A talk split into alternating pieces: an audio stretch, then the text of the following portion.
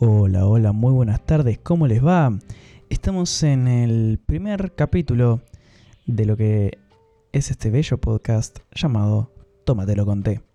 Soy su anfitrión, Elías Vallejos, y en esta oportunidad estamos de nuevo para empezar por, lamentablemente, segunda vez la grabación del primer capítulo, o bueno, primer segundo capítulo, si se quieren poner medio quisquillosos, porque si vamos al caso, el primer capítulo técnicamente fue el cero, pero el cero en realidad es un piloto, por lo tanto no es un primer capítulo, quizás sí. Entonces vamos a tomarlo como primer, segundo capítulo de este bello podcast. Eh, vamos a hablar de varias cosas tengo muchas cosas pensadas que ya hablé. Ustedes se preguntarán, ¿qué pasó? ¿Por qué esta situación de que ya lo hiciste y no sé qué? Voy a explicarles algo. Esta es la segunda vez que estoy grabando este episodio. Los errores pasan y ya vamos a hablar de eso. Pero tuve unos problemas en errores de mi parte que derivaron en que tenga que grabar este podcast de nuevo. Así que nada, vamos a tomarlo con una actitud positiva y vamos a volver a grabar este podcast. Ahora tuve la oportunidad de hacerme un té, algo que no me había hecho en el primer podcast. Lo cual es, va un poco en contra de lo que yo dije, de que siempre que iba a grabar un podcast iba a hacerlo con un té. Así que esto es una oportunidad para redimirme y para poder empezar este podcast como debe ser, con una taza de té y con muchas ganas. Ahora, ahora que ya tenemos eso aclarado, voy a, tomarme unos minutos para decirles gracias. Por varias razones.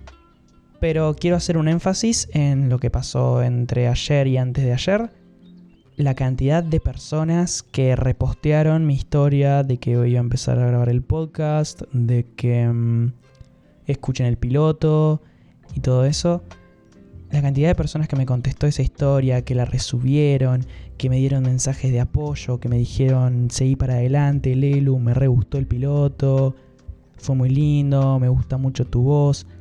Todas esas cosas, la verdad es que realmente lo único que puedo decir es gracias por escucharlo, por compartirlo y por la amabilidad de todos aquellos que se tomaron 5 minutos de su día en algo que yo hice y la verdad es que es un sentimiento incomparable.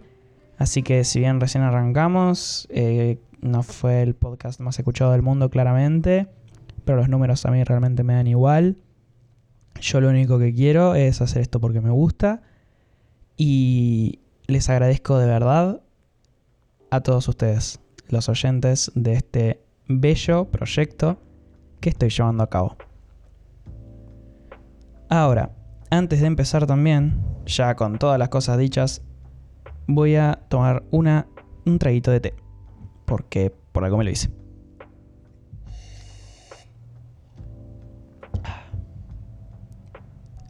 Pero hay algo importante.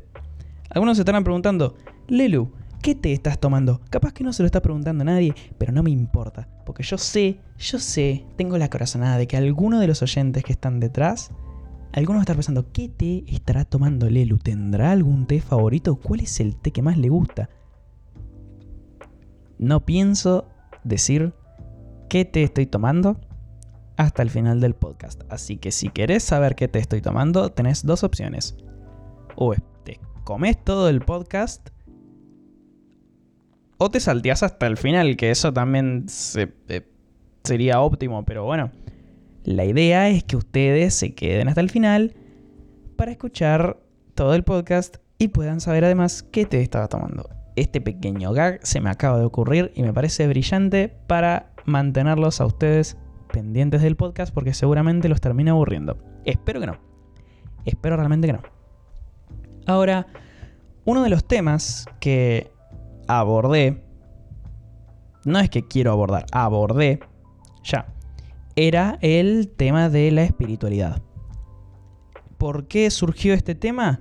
Realmente no lo sé. Estaba pensando en qué hablar y surgió porque yo estaba muy contento de que iba a grabar el podcast, de la recepción que iba a poder tener.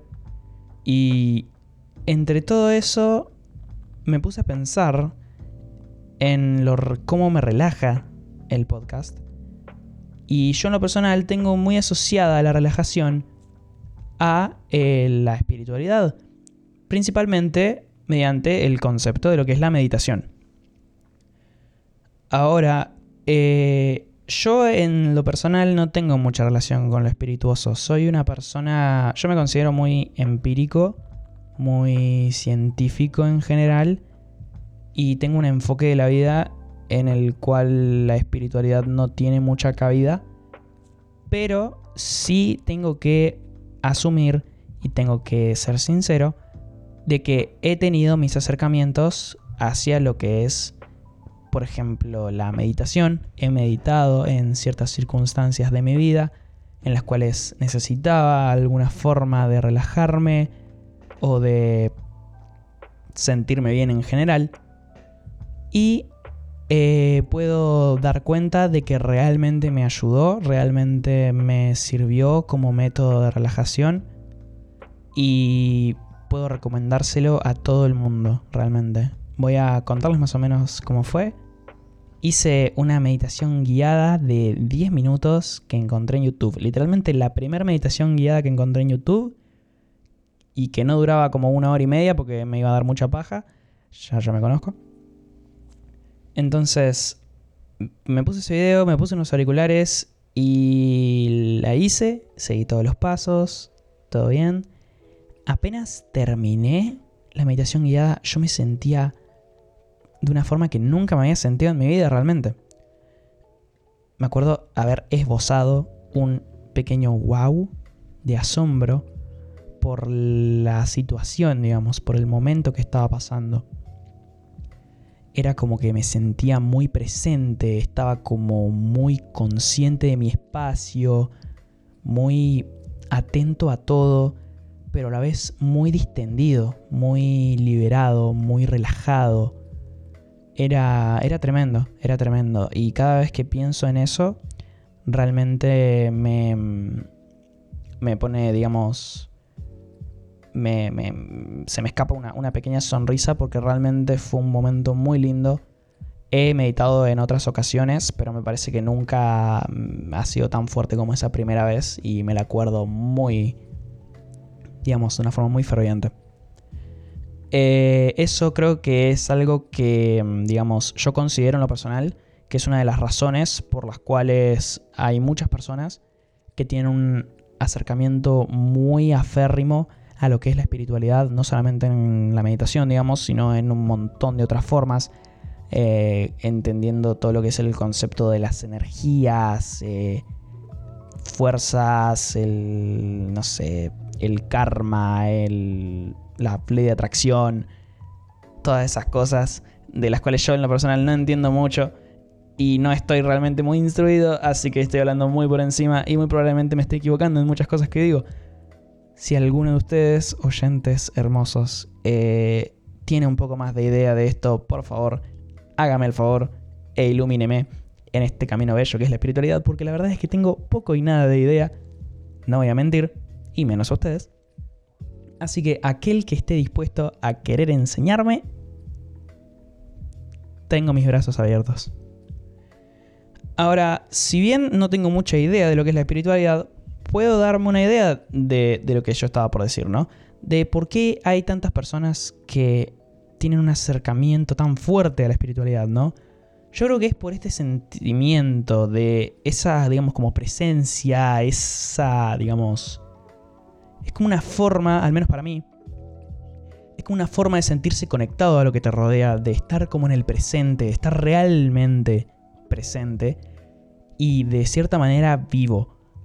Es como que es súper fuerte, es algo hasta intrínseco del ser humano, porque si nos ponemos a pensar, este, en la antigüedad, y estoy hablando de antigüedad, onda, Homo erectus, Homo sapiens, allá hace millones de años, em, dentro de lo que era, por ejemplo, los cazadores, recolectores, por ejemplo, allá hace un montón de años, existían los hechiceros o los chamanes que eran súper importantes porque en ese momento se creía que todo tenía un espíritu, digamos, y eso era lo que lo mantenía vivo, digamos. Hasta incluso las cosas no vivas, entre comillas, tenían un espíritu y tenían algo.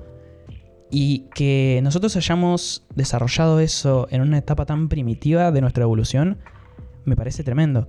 Y creo que es una de las razones por las cuales la espiritualidad es algo tan fuerte porque es algo como muy primigenio, es muy arraigado a las raíces de lo que es el ser humano y creo que es una de las razones por las cuales hay tantas personas que tienen, digamos, esa conexión tan fuerte con lo que es el espiritismo y todo ese mambo en general. Si bien podés debatir que no tienen sustento científico, sí podés, eh, pero entre comillas, en mi opinión, todo es mi opinión paréntesis, paréntesis de opinión. Yo lo que creo es que en contextos como son la espiritualidad, eh, todo lo que es eh, la creencia religiosa y todo eso, no sé si la ciencia y el pensamiento empírico tienen tanto, tanta, digamos, ¿cómo decirlo? Tanta prominencia, tanta importancia, principalmente porque son cosas muy personales, ¿no? no, no se busca, digamos, encontrar una explicación de cosas, es solamente, me parece a mí, un modo de ver la vida y el decir que está mal o que es incorrecto en base a alguna afirmación empírica, eh, me parece un sinsentido. Es como decir, intentar encontrar pruebas científicas de que Dios no existe, pero que algo que realmente no tiene sentido porque yo puedo decir, no, pero yo creo en Dios igual. Y si te pones a pensar, no, hay un argumento favorable en contra de eso. Tipo, si otra persona cree en Dios y para esa persona Dios existe, Dios para esa persona existe. Y fue, digamos, no hay más discusión. Entonces, me parece que en el espiritismo es lo mismo.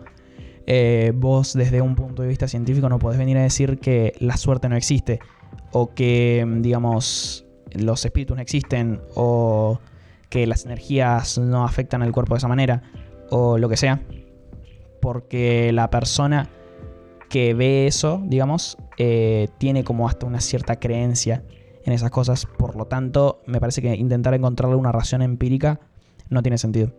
E incluso intentar encontrarle una, digamos, un raciocinio empírico contrario, digamos, que sería, eh, por ejemplo, encontrarle una razón a el por qué eso es así, digamos, por qué el espiritismo existe de una forma científica tampoco tiene sentido. ¿Cómo sería lo mismo intentar encontrar pruebas científicas de que Dios existe? Así que no mezclemos campos, por favor, porque lloro. Me largo a llorar. Eso es lo que yo considero, digamos, la relación entre lo que es este, el espiritismo en general, la espiritualidad y la ciencia pero ambas me hacen feliz realmente, eh, desde puntos de vista diferentes, pero ambas me generan un grado de felicidad y por eso me interesan las dos. Ahora, ya que menciono la felicidad, vamos a, vamos, vamos a hacer un cambio. Yo en el primer podcast, después de esto, había, me había puesto a hablar de otra cosa que ahora ya no es importante porque pasado pisado presenta al frente como estos podcasts no tienen realmente una estructura, vamos a cambiar el tema. Para que, al menos para mí, sea un poco más ameno. Vamos a hablar de la felicidad. ¿Qué es ser feliz? Qué pregunta, ¿no?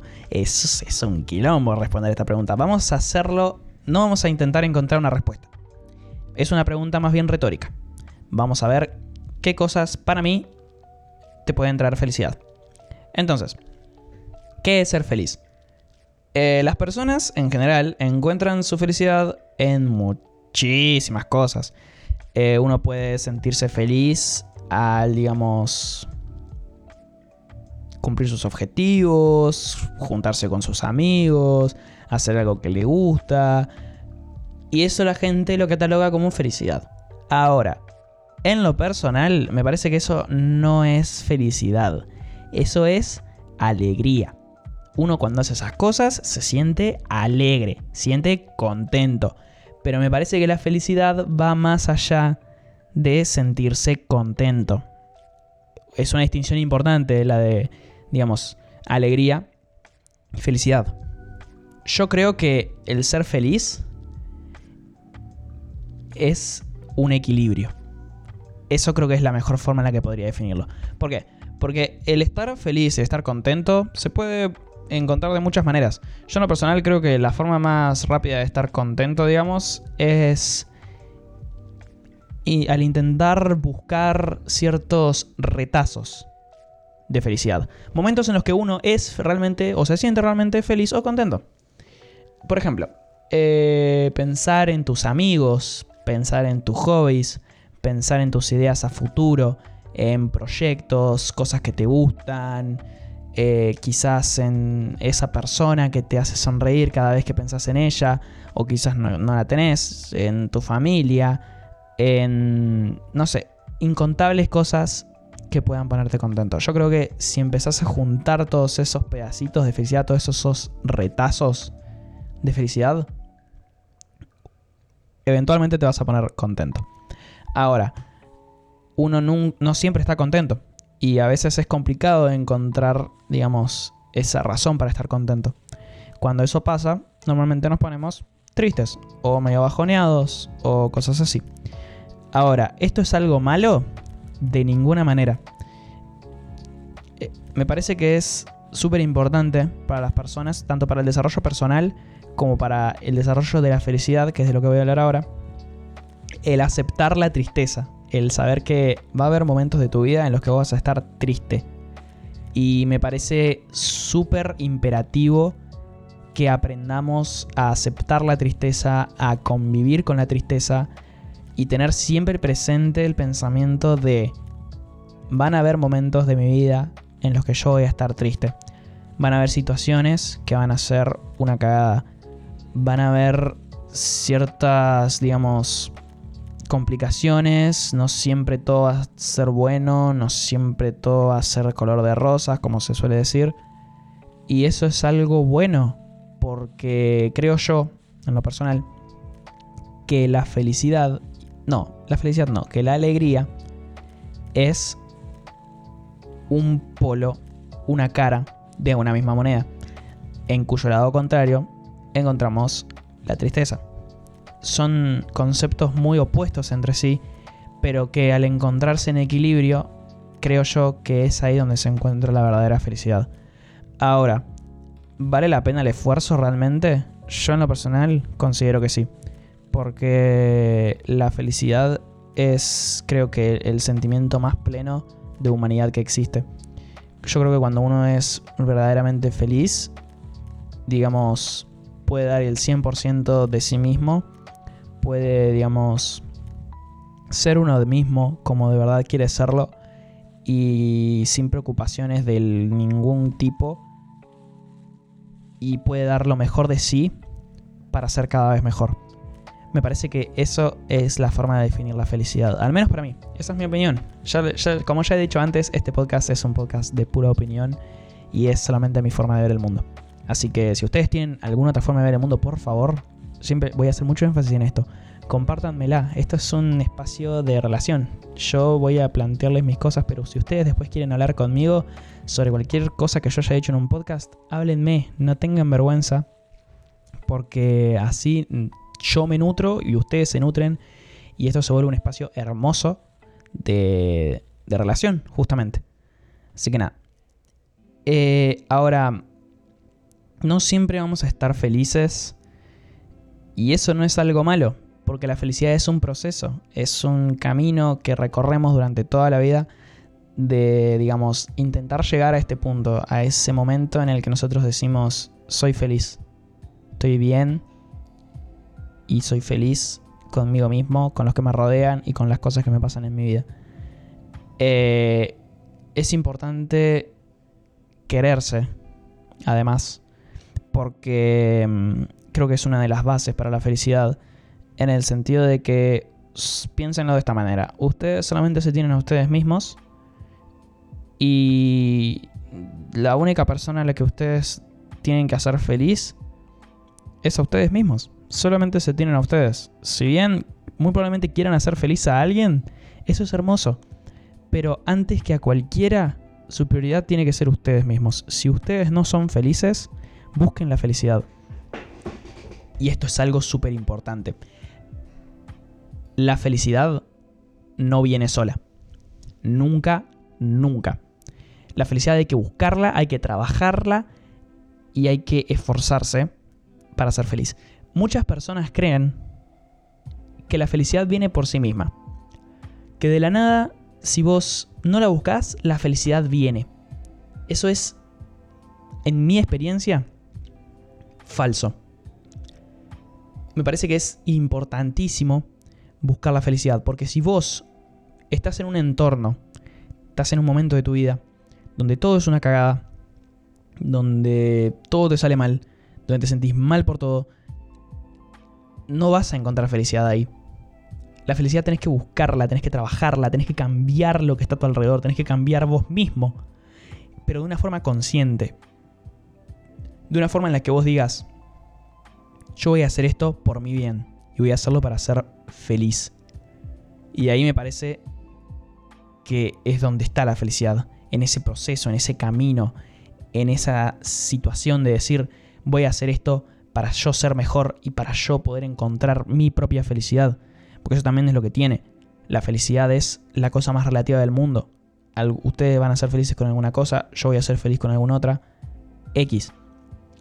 Lo importante, creo yo, es que cada uno tenga esa iniciativa, pueda desarrollar esa, digamos, esa convicción en uno mismo y pueda tomar ese primer paso de decir voy a hacer cambios en mi vida con la intención de buscar la felicidad.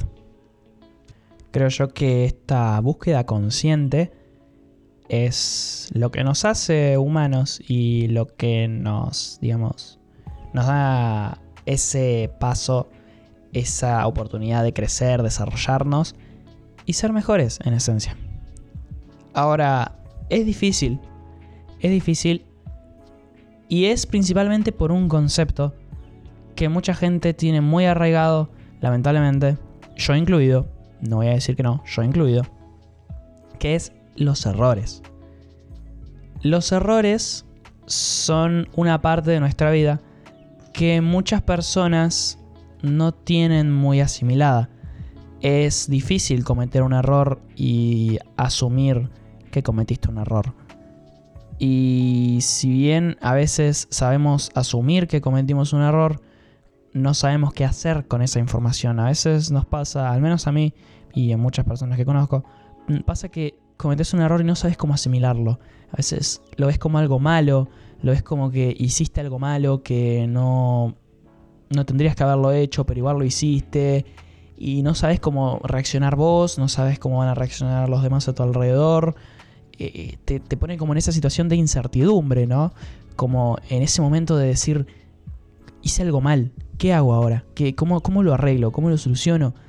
No siempre es necesario buscar una solución hacia un error a veces la mejor forma de encarar un error es simplemente diciendo sí, lo hice, estoy arrepentido de lo que hice, pero no puedo hacer nada para arreglarlo. Ya es algo que pasó y que tengo que seguir adelante teniendo este error como un aprendizaje.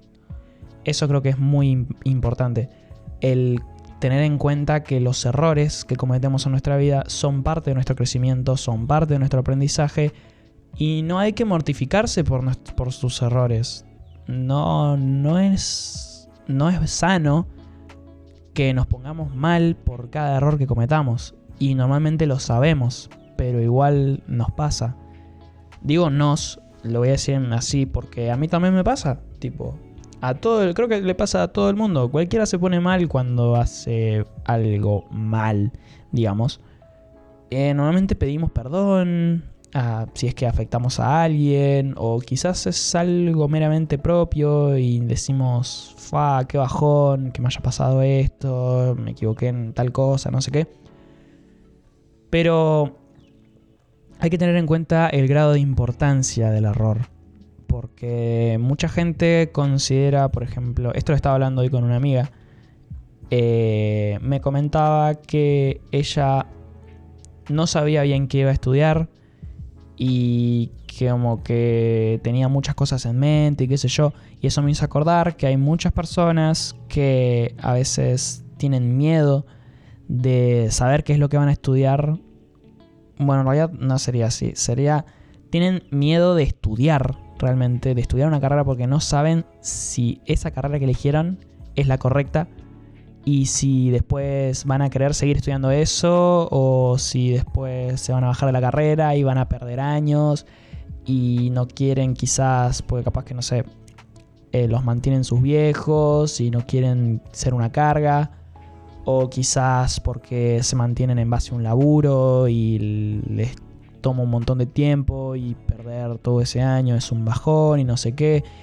Entonces en base a eso muchas personas tienen miedo porque dicen, ¿qué tal si me equivoco de carrera y tengo que cambiar de carrera? Si sos una de esas personas, voy a decirte algo. No te mortifiques si es que te equivocaste de carrera. Si bien es una paja, porque si te pones a pensar, es un año que estuviste viendo algo que capaz que no te gustaba y que tuviste la fuerza de voluntad de tomar una decisión y de dejar esa carrera que no te gustaba, quiero decirte algo. Muchas personas creen que es una pérdida de tiempo. Vos tomalo como si fuera algo bueno. Tomalo como un aprendizaje. Tomalo como decir, bueno, sí, es un bajón, pero al menos ahora sé que estoy mucho más seguro de estudiar otra cosa de que esto no es lo que quiero estudiar, esto no es lo que quiero hacer de mi vida y voy a abrirme a más opciones, voy a abrirme a otras situaciones y voy a ver qué es lo que voy a hacer enfocándolo de otra manera. Pero si te pones a enfocarte en lo malo, vas a caer en un pozo horrible y vas a mortificarte y vas a pasarla mal por eso que hiciste. No hiciste nada malo. Equivocarse es parte los errores son parte de la humanidad y de la propia naturaleza humana. Nos equivocamos y aprendemos en base a nuestros errores. Así que lo único que les puedo decir es que si alguna vez se equivocan, se equivocan feo, se mandan una terrible cagada, hacen lo que sea, lo importante es que ustedes lo tomen como una enseñanza, ustedes lo tomen como un aprendizaje para ustedes y puedan ver qué es lo que pueden desarrollar de ustedes mismos en base a ese error. Porque en el día de mañana, si ustedes viven con ese error en mente y se aíslan en su propia cabeza y no se dejan pensar, muy probablemente se pierdan de un montón de cosas que podrían haber vivido, que podrían haber experimentado y que podrían haberlos hecho mucho mejor personas solamente por un pequeño error que cometieron en el pasado no vivan la vida con arrepentimientos. Vivan teniéndose a ustedes como centro. Y si van a vivir con ustedes como centro, no se mortifiquen por sus errores. Aprendan de ellos, evolucionen y crezcan. Eso es parte de la vida. Y si bien es difícil, es necesario. Porque a veces. Porque mucha gente podría considerarlo como no vivir. A eso. Así que nada, quiéranse mucho, de verdad. Porque solo se tienen ustedes mismos, es lo que ya que dije hace un rato. Solo se tienen ustedes, no se mortifiquen por las cosas que hacen mal, experimenten, vivan, hagan todo eso porque es importante. Vida solamente hay una y si se les termina, rip. Muy probablemente no haya nada más después de la muerte. Eh, así que nada, vivan todo lo que tengan que vivir ahora, guacho. Pero nada, creo que también hay que verlo desde el punto de vista de tipo, quizás eso suena un poco exagerado lo que estoy diciendo, porque quizás no todos los errores te puedan dejar un aprendizaje, quizás la felicidad no es tan compleja, quizás la espiritualidad no es algo tan importante en la vida de las personas, pero yo quiero dejar algo en claro, y es que sea cual sea el tema de que una persona pueda llegar a hablar, sea cual sea la razón por la cual otra persona podría estar escuchando. Creo que es de suma importancia el concepto de que esto es solamente mi forma de ver el mundo. Cada persona tiene su forma de ver lo que le rodea. Cada individuo es una máquina hermosa que vive y experimenta y siente. Así que considérense así, son una bella máquina que tiene una banda de funciones entre las cuales son vivir, sentir y pensar. Así que háganlo, háganlo una banda, vivan una banda, sientan una banda, piensen una banda, porque es es lo es la base de todo lo que hacemos. Hagan esas cosas que les gustan, eh, experimenten cosas nuevas, eh, escuchen nueva música, vean nuevas películas, conozcan nuevas personas. Todas esas cosas son parte del bello proceso de vivir. Así que vivan. Háganse ese favor y vivan. Y con este bello mensaje vamos a dar por terminado este primer capítulo. Va a ser un primer capítulo corto, no voy a mentir, pero muy potente y cargado de muchas cosas y de muchos temas muy lindos, de los cuales probablemente en el futuro hagamos más hincapié. Quizás no solos, quizás acompañados. Ya veremos lo que nos deparará el futuro. Así que nada, ah, y antes de terminar, voy a dar la gran revelación. ¿Qué té estuve tomando durante todo el podcast? Muy probablemente no lo escuchen, porque voy a cortar el audio donde estoy tomando el té, porque si no sería un asco. Tendrán que estar escuchando el